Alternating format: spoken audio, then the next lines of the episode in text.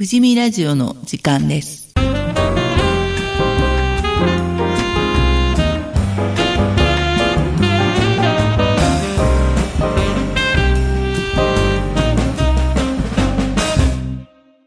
この番組は前橋市富士見地区地域づくり協議会がお送りします。え今回は富士見お話の会ということで富士見文館ボランティア室にお邪魔してお話をお伺いします、えー今回のお相手は地域づくり船津です同じく地域づくり岡田です。樺沢です。ようこちゃんです。しーちゃんです。金子です。小池です。やいちゃんです。ちーちゃんです。えーというメンバーでお送りします、えーそれではまず最初に、えー活動内容についてお伺いしますえっと普段は10 11人いるんですが、今回は7人でお邪魔しました。あの今までは富士見公民館でずっと読み聞かせをやってまして、あの新しい図書館ができたので拠点を移しまして、あの富士見文館で読み聞かせをやっています。あの保育園から中学生お年寄りまであの年代がかなり広くにわたってやってます。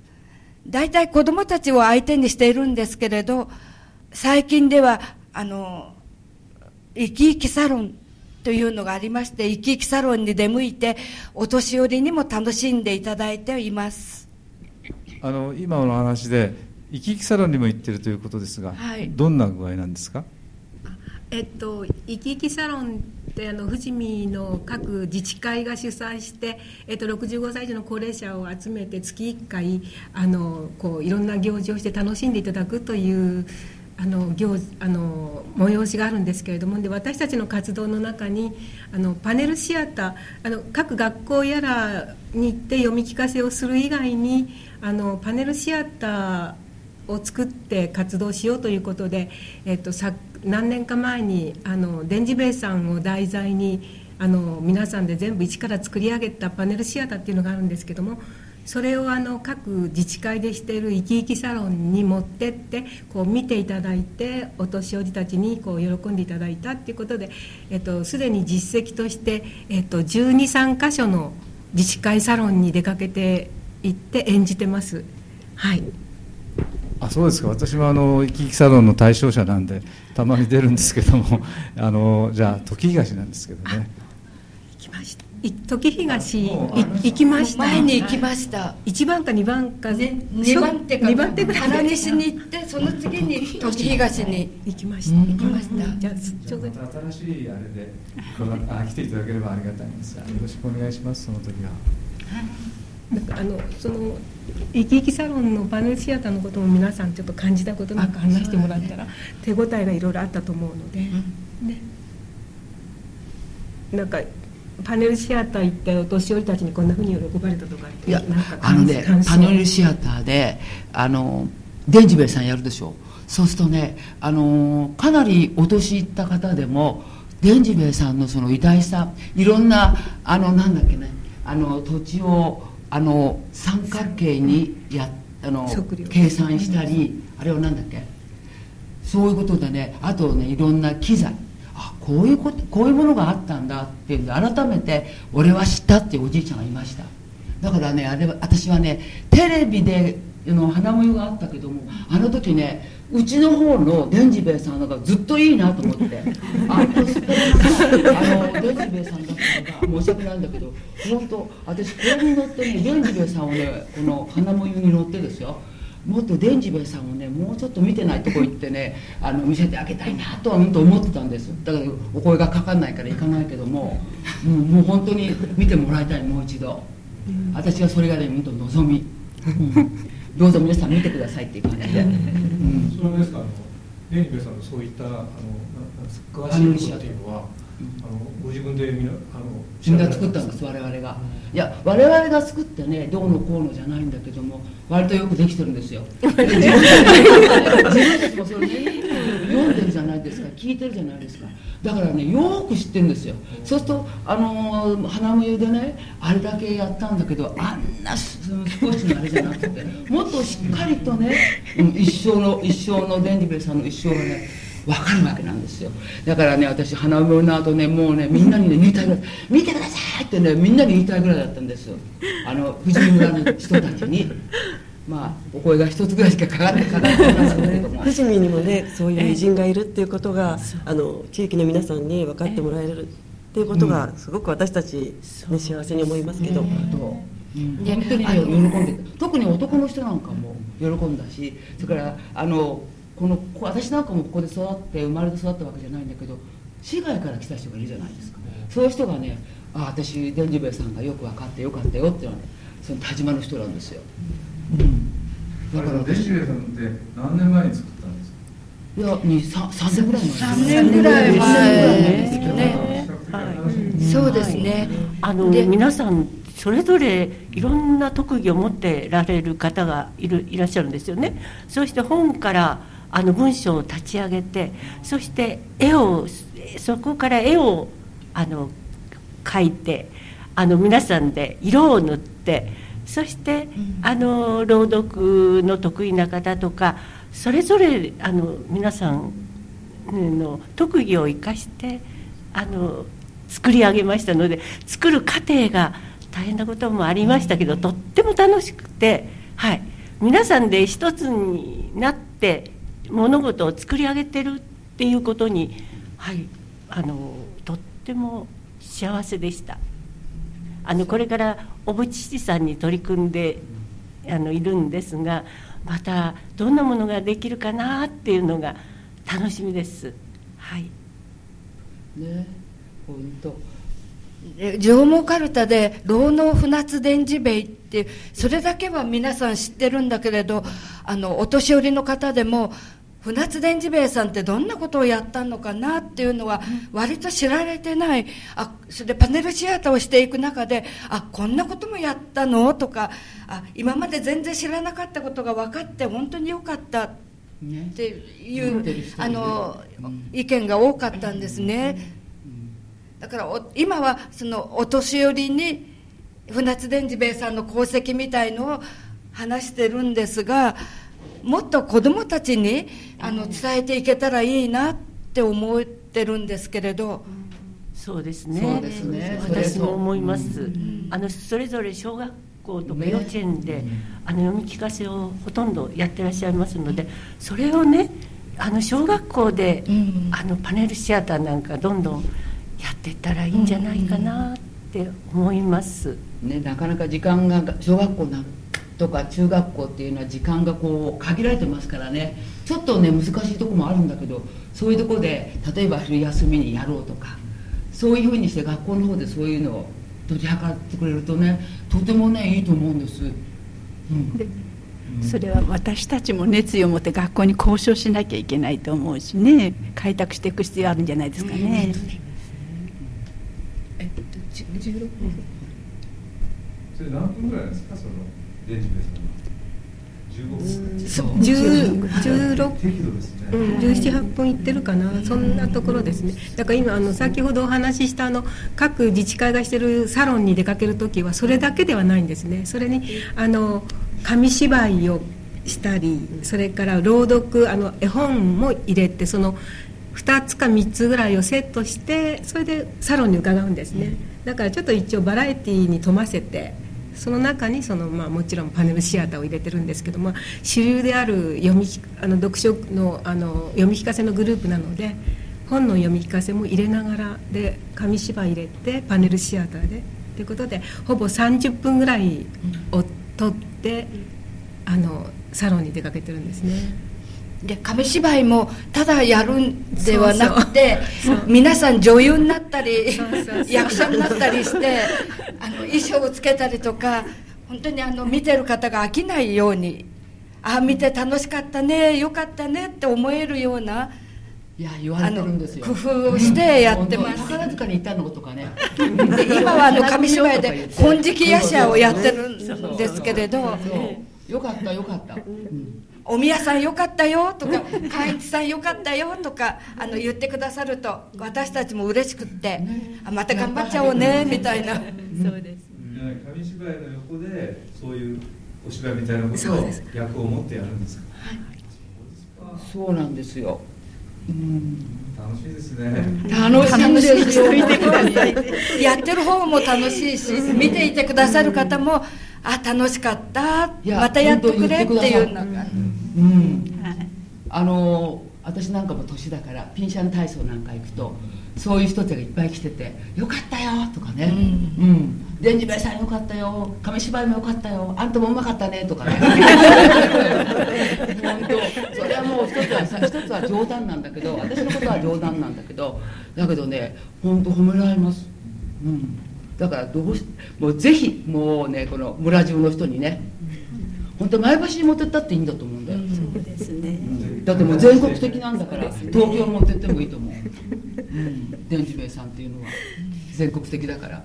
今度マネージャーやりましょうか。お願いします。ちょっと旅費がねそこら辺で出してもらえないから大変だけど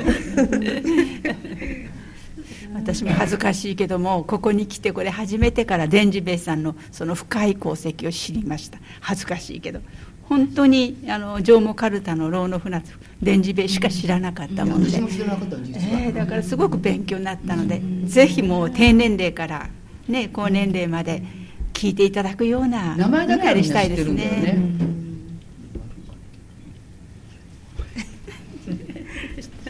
じゃあその今みたいにあのそういった活動のほかに本来の私たちの活動で皆さんここにいる皆さんほとんどあの保育園からあの小学校中学校それからここで図書館でのあの読み聞かせそれから最近では児童館とかね、だからその辺皆さんが多分とっても楽しんでやってるようにも思うので、その辺の手応えとかもちょっと話してみたらどうかなうんそうですね。私はあの主人の介護をしてました時にもう子供たちからあの私の方が元気をもらってそれでああまた今日も一日頑張ろうって帰って子供たちに励まされながら、はいねあのできました、うんえあのこれからもできるだけ続けていきたいなと思ってます、はい。私は今保育園に行ってるんですけれどやっと言葉が喋れるような子が「樺沢さんまた来てね」って言ってくれた時には「ああ頑張んなくっちゃ」っていつも思います。本当たどたどしい言葉で「あ今日来たん」とか「また来てね」とか言われると頑張っちゃおうみたいなね、うん、そうだよね。なんか長長くやってるとあのそうそうそうそう。保育園で読み聞かせしていた子が小学校に上がってきてで1年生のクラスに入って読み聞かせをすると「あどっかで会ったことある」あ保育園の時だ」なんていう感じですごくなんか長くやっててよかったななんて思います。あと長くやっててよかったのは子供たちに読んでいたの子供たちがお母さんになって来てくれるそれは本当に嬉しいですね小学生の時に読んでやってた子たちが何十年か経ってお母さんになって読み聞かせに来てくれてあの覚えてて私たちを覚えててくれる。私たちは忘れちゃってることもあるんだけれど確か学校に来てたよねとか言われるとああよかったなーって。赤ちゃんを連れて、ね赤ちゃん連れてきたりね、来てくれるから本当に。私もねすごいね、あの嬉しいっていうかねあの小学校6年生の教室に行ってその人その子たちはまあ1年か2年生の頃にあの、まあ、一あの学校はもう1年2年3年って全全体ぐるぐるぐるぐる読んでいくんだけど6年生の部屋にまずめ珍しく教室に入って私おばあちゃん知ってる人いるって言ったらね男の子。学こう言って「知ってます」一人だけボスってあの6年生のしゃべんだ子供たちがね「知ってます」私その時ねなんかね男の一つ感じた。ああ嬉しい言葉だな。6年生の大人なんかそんなこと言わないよ。それがね「知ってます」ってねこう下向いて「知ってます」って後ろの方の誰どの子が言ったんだか分かんないんだけどその時ね私聞いてねうわあ嬉しいと思った私。うん。あとねあの俺ねあの昔話大好きなんだよって声がいてね私ねお俺ね毎、まあ、あの日曜日になると「日本昔話」っていうテレあの番組があって俺それ年中聞いてるんさなんて。それであの読む日になったら見たらその子のその子のとこはむかあの私の番じゃなかったのでわざわざ取り替えてもらってその子の教室に行ってその人とあの取り替えてもらってわざわざね行ってねそれで日本昔話読んであげたでその子がねもうねすごくいい男の子なんだよ。この子はいいお父さんなんだなと思って。男ばっかりの話だけど本当にね男の子は可愛いんだ私。うん。そういうね二人素敵な子がいた、今でもずっと頭の中に残ってて、立派なお父さんになるだろうな。楽しみね。楽しみね。どんな子になってるか知らないけど。本当に素敵な子でした。二人で読み聞かせをやっている仲間たちは本当に他の人と比較することもないんですけれどみんな生き生きしてる。なんか楽しんでる人生を楽しんでるなって感じがしますね。今の時期あの桜の花が咲いていてその桜の花の下にあの紫色の花が咲いててこの花何？なんていうことを聞かれる時に紫花大根だよって答えてあげるんですけどその紫花大根の絵本があるんですよね。そうその絵本をあのそういう小学校とか保育園とかそういうところに読んでいってあのあげると直々でこういう本があるんだっていうことを子供ながらになんか覚えていてくれたらいいななんて感じます。覚えてるよみんな。言わないけどね口で言わないけど知ってるうん。ねスーパーなんかで来合ってもね「ああ飲み風だ!」なんとかね「寺子屋の先生だ!」とかそうそれがねまたねあの私があの鳥線であのお菓子が2袋当たったからそのそのあ寺川の先生って言うから私がその袋持ってったらねそしたら「いらないいらない」って言うんだけどその次の日に寺子屋行ったらね「どうして私にさお菓子くれるって言ったの?」って言うんでうんと聞くんだよ。だからその子はねずーっとそのお菓子のことを言うんでね。とっても可愛いそういう子いっぱいいるんだよね。それがね寺子屋から始まって読み聞かせになって中学まで行くとね行き合ってもね。なんかね自分が教えてこうみたいなね。う ん何でも知ってるようなこっちが何でも向こうの子はそんなに知らないのにこっちがねもう先にうんと知ってるような気になっちゃってね一生懸命になってねいい子だいい子だとかさ。うん。ベタベタとやってるんだけど向こうは迷惑かもしれないんだけどとても可愛いわね。今時代がどんどん変化していく中でどうしても子どもたちにもパソコンとかスマホとかあのなかなか文字に親しむ時間っていうのが昔に比べたらはるかに少なくなっているような気がするんですね。でそういう中でやっぱりあの子どもたちに伝えていきたい。本を通して伝えていけたらなって思うんですが本を読んでてどうですか？どうですか？あの昔の子に比べると語彙が少ない言葉を知らない世代が今どんどん増えてるというかなんか悲しいなって思うんですね。であの本を通してこんな言葉もあるよとかが伝えられたらいいなって思いまあすと感情ね。やっぱしね優しさとかねあと、そう思いやり。そういうものも伝えてやりたいのよ、で絵本の中には本当に大人が読んでも心を打たれるっていうか、うん。涙なくしては読めないようないい絵本がたくさんあるので、そういうのもあの子供だけじゃなくって、大人にも紹介できたらいいなと思います。ほらそう私たちはね子供もねそうささることながらねこういうお年寄りにね読んであげたいと思ってるのよ。そう。でもうみんなね読める人ばっかりだからその他に小説読んでやったりうんそれだけどねそういうのを聞き来る人がいないのよね。残念ながら。すみませんけどそこら辺をしっかりと宣伝していただいて何かあったらこう、うん、あの聞き来るように本当にお願いしますもったいないと思う。みんなね寝かしてるだけなのよ。うん。本当にすごい人ばっかりが集まってるから誰が読んでも素敵な、うん、そうそう。そのようにお願いできませんか、はい、あの本から少しこうねあの遠ざかり始めて時代っていうかねあのなってる中でその本から得るものっていうのすごくたくさんあると思うんですよね。だから私たちはそういうのをあの伝えていかなきゃいけないと思うんですけれどもあの学年末になりますと子どもたちから感想文が一人一人にねあの寄せられるんですよね。それを見ている中で自分は本はあんまり好きじゃなかったけれどもあのお話を聞いていてねすごく本が好きになりましたっていうのが何人か小学校の読み聞かせの感想文の中学校もありますよそんなのが。そういうの見ていて。ねだからやっぱりね子供たちにはあのいいものはね伝えていかなきゃいけないということを強く感じてます、そのテレビの時代でもうアクションもんとかさそういう面白いもんじゃなくちゃ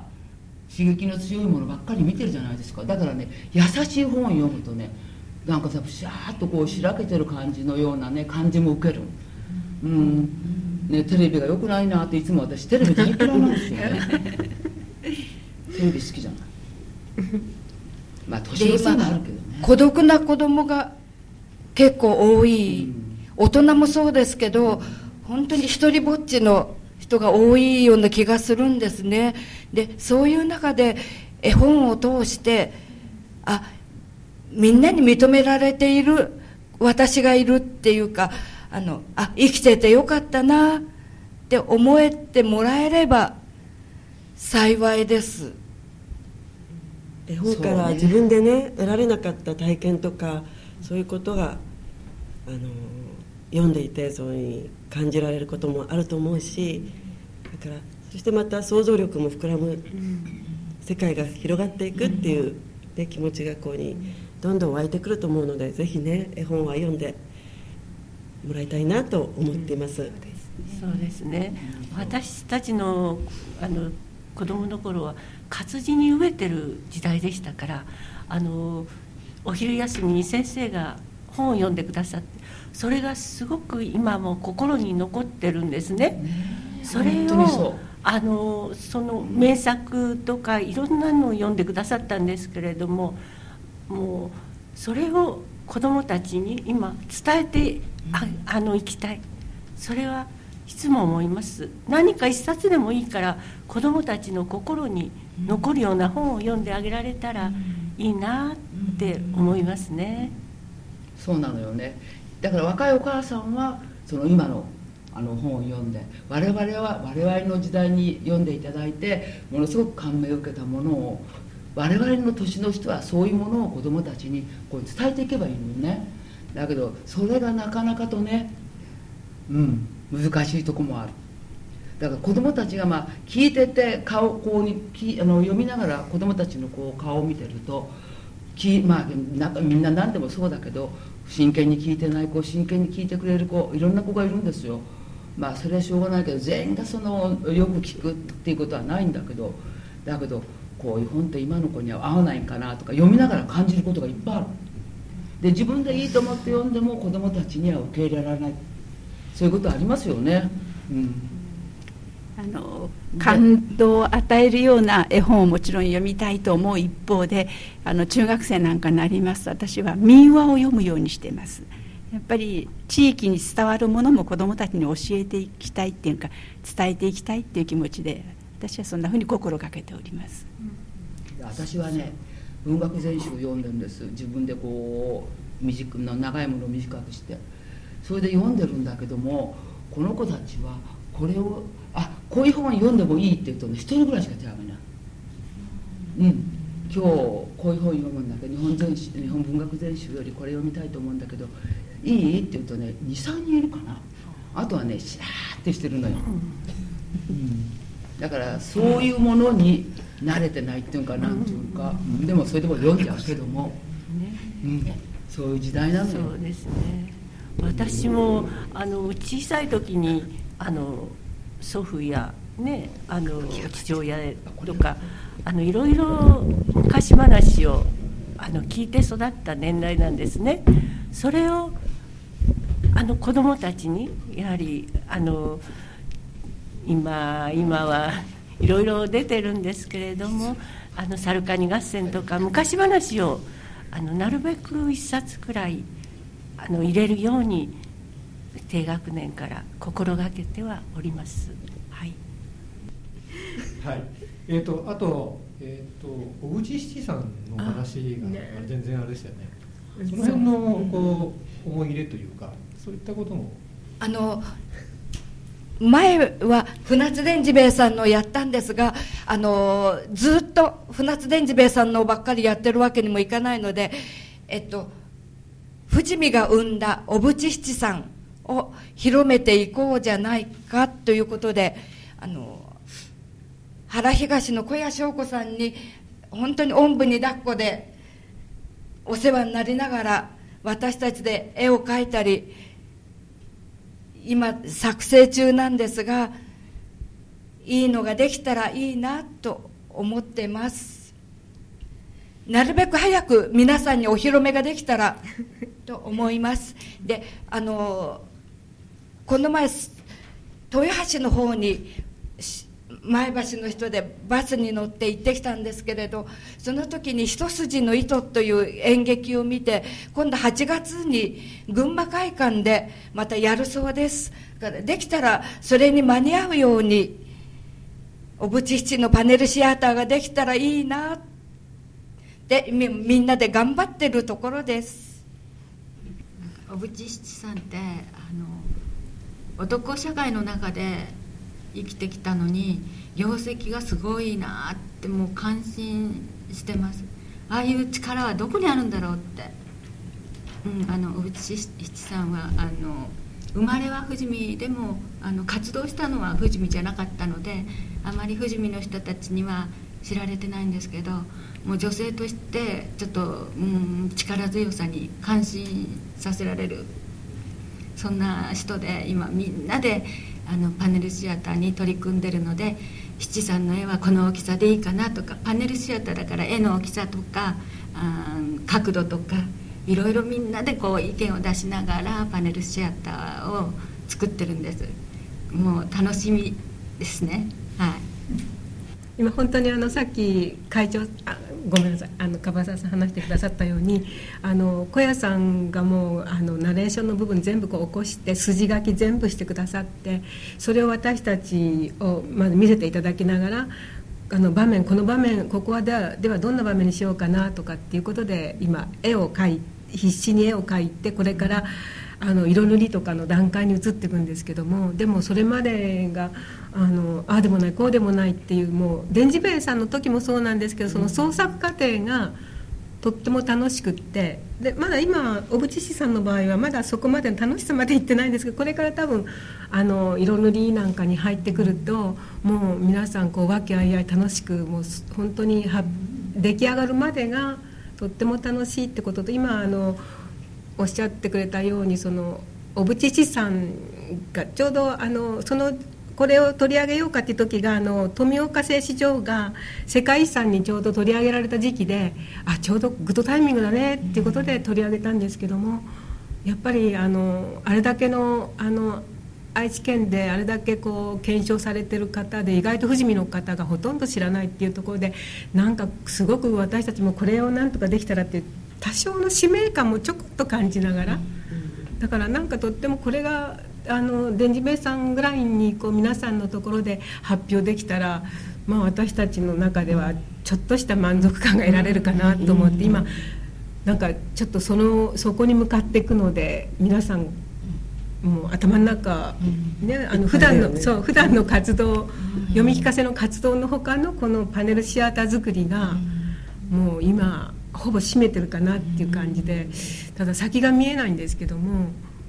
なんかやっててすごくあのそこまで到達できたらいいなということで今取り組んでますけどね。うん、どうなることやらっていうところではあるんですけども。で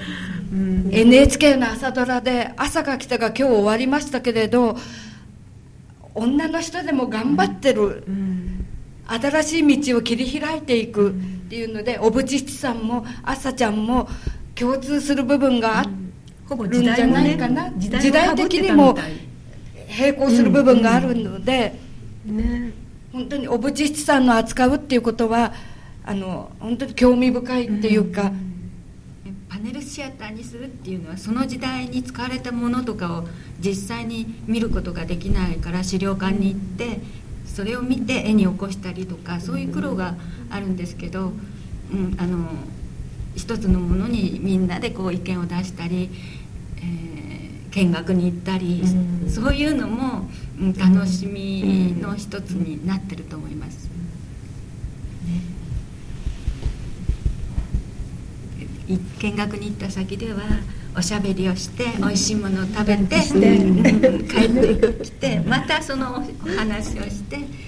楽しんで。そっちの方が多かったりしてね。それでおおしゃべりをしながら美味しいものを食べてで笑って話して声を枯らして帰るのみんな。シワが合ってるな。って作業なんか本当にこのこの回ってそこがすっごくし楽しくなって楽しみの部分で占めてるところだからこう活動が続いてるかなっていうすごく和気あいあいとしたねグループだか太らだからもうランチして笑って。なんかねもうねあのブラックリストに乗るんじゃないかっていうぐらいねランチして食べた時に長時間座って大きい声で笑って。だからそれを糧にしてそう。でまた次頑張るみたいな。お手上げされ最初本当に4時間も粘ってるの。4時間もちょっと。それは C かもしれない。もう他に店長に誰もいない。そこのグループだけグワグワグワグワでもそういうことがあるからね次へのこうエネルギーになってるかなってね、今日は少し控えめにして帰ろうかとかさ、言ってるんだけど帰れないのみんな。その椅子が気に入っちゃって。ちょっと今日おとなしみかな今日おとなしめです。くだらない話をねベラベラベラベラやって反省もそんなにしなしないよね反省あの作業に対しての反省もしない もうそこが終わるとパッとね気分が変わって、いいと思う私、引きずってないで。うんそうだね。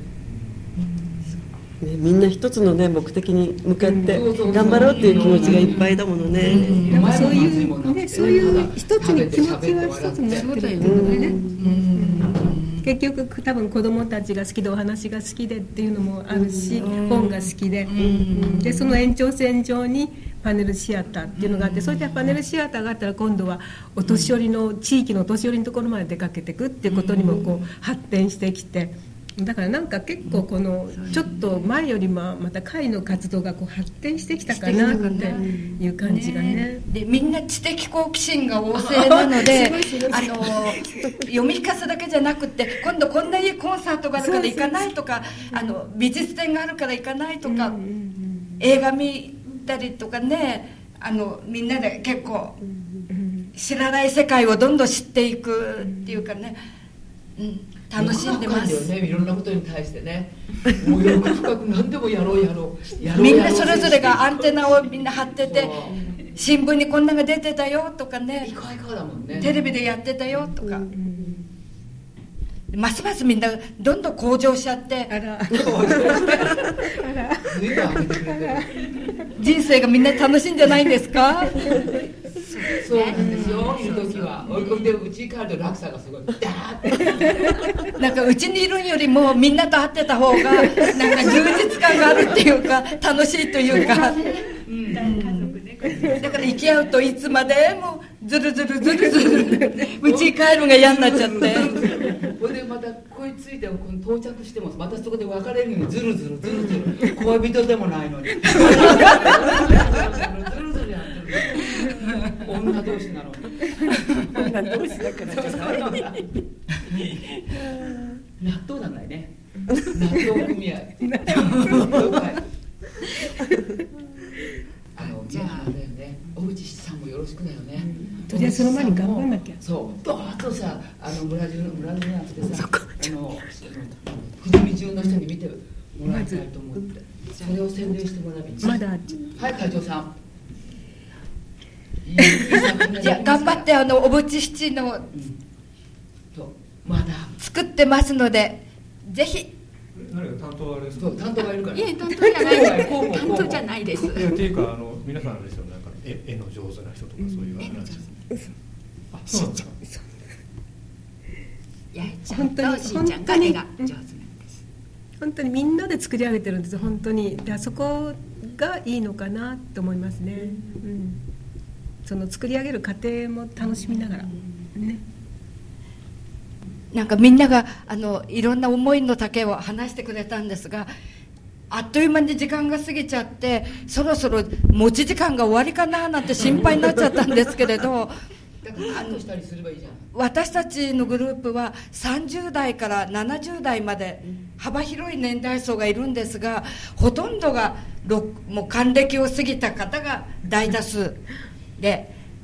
この会をずっと存続するためにはあの若い人がどんどん入ってきてくれたら嬉しいなと思うのでぜひ読み聞かせで興味がある方とかいたらあの来ていてくれたら嬉しいな大地とも本当だね。一と大であの図書館で富士見の図書館で毎月第1と第3の木曜日10時半から11時まで読み聞かせをしているので赤ちゃん連れてもいいし小さいお子さん連れてもいいしあのお母さんだけでも構わないしお父さんだってもちろん来ていただければ嬉しいんですが来ていただければあの赤ちゃんにおっぱいやってるお母さん授乳室があります。安心して来られます。ぜひ来てください。みんなで待ってます。待ってます。じゃあ今日はどうもありがとうございました。ありがとうございました。ありがとうございました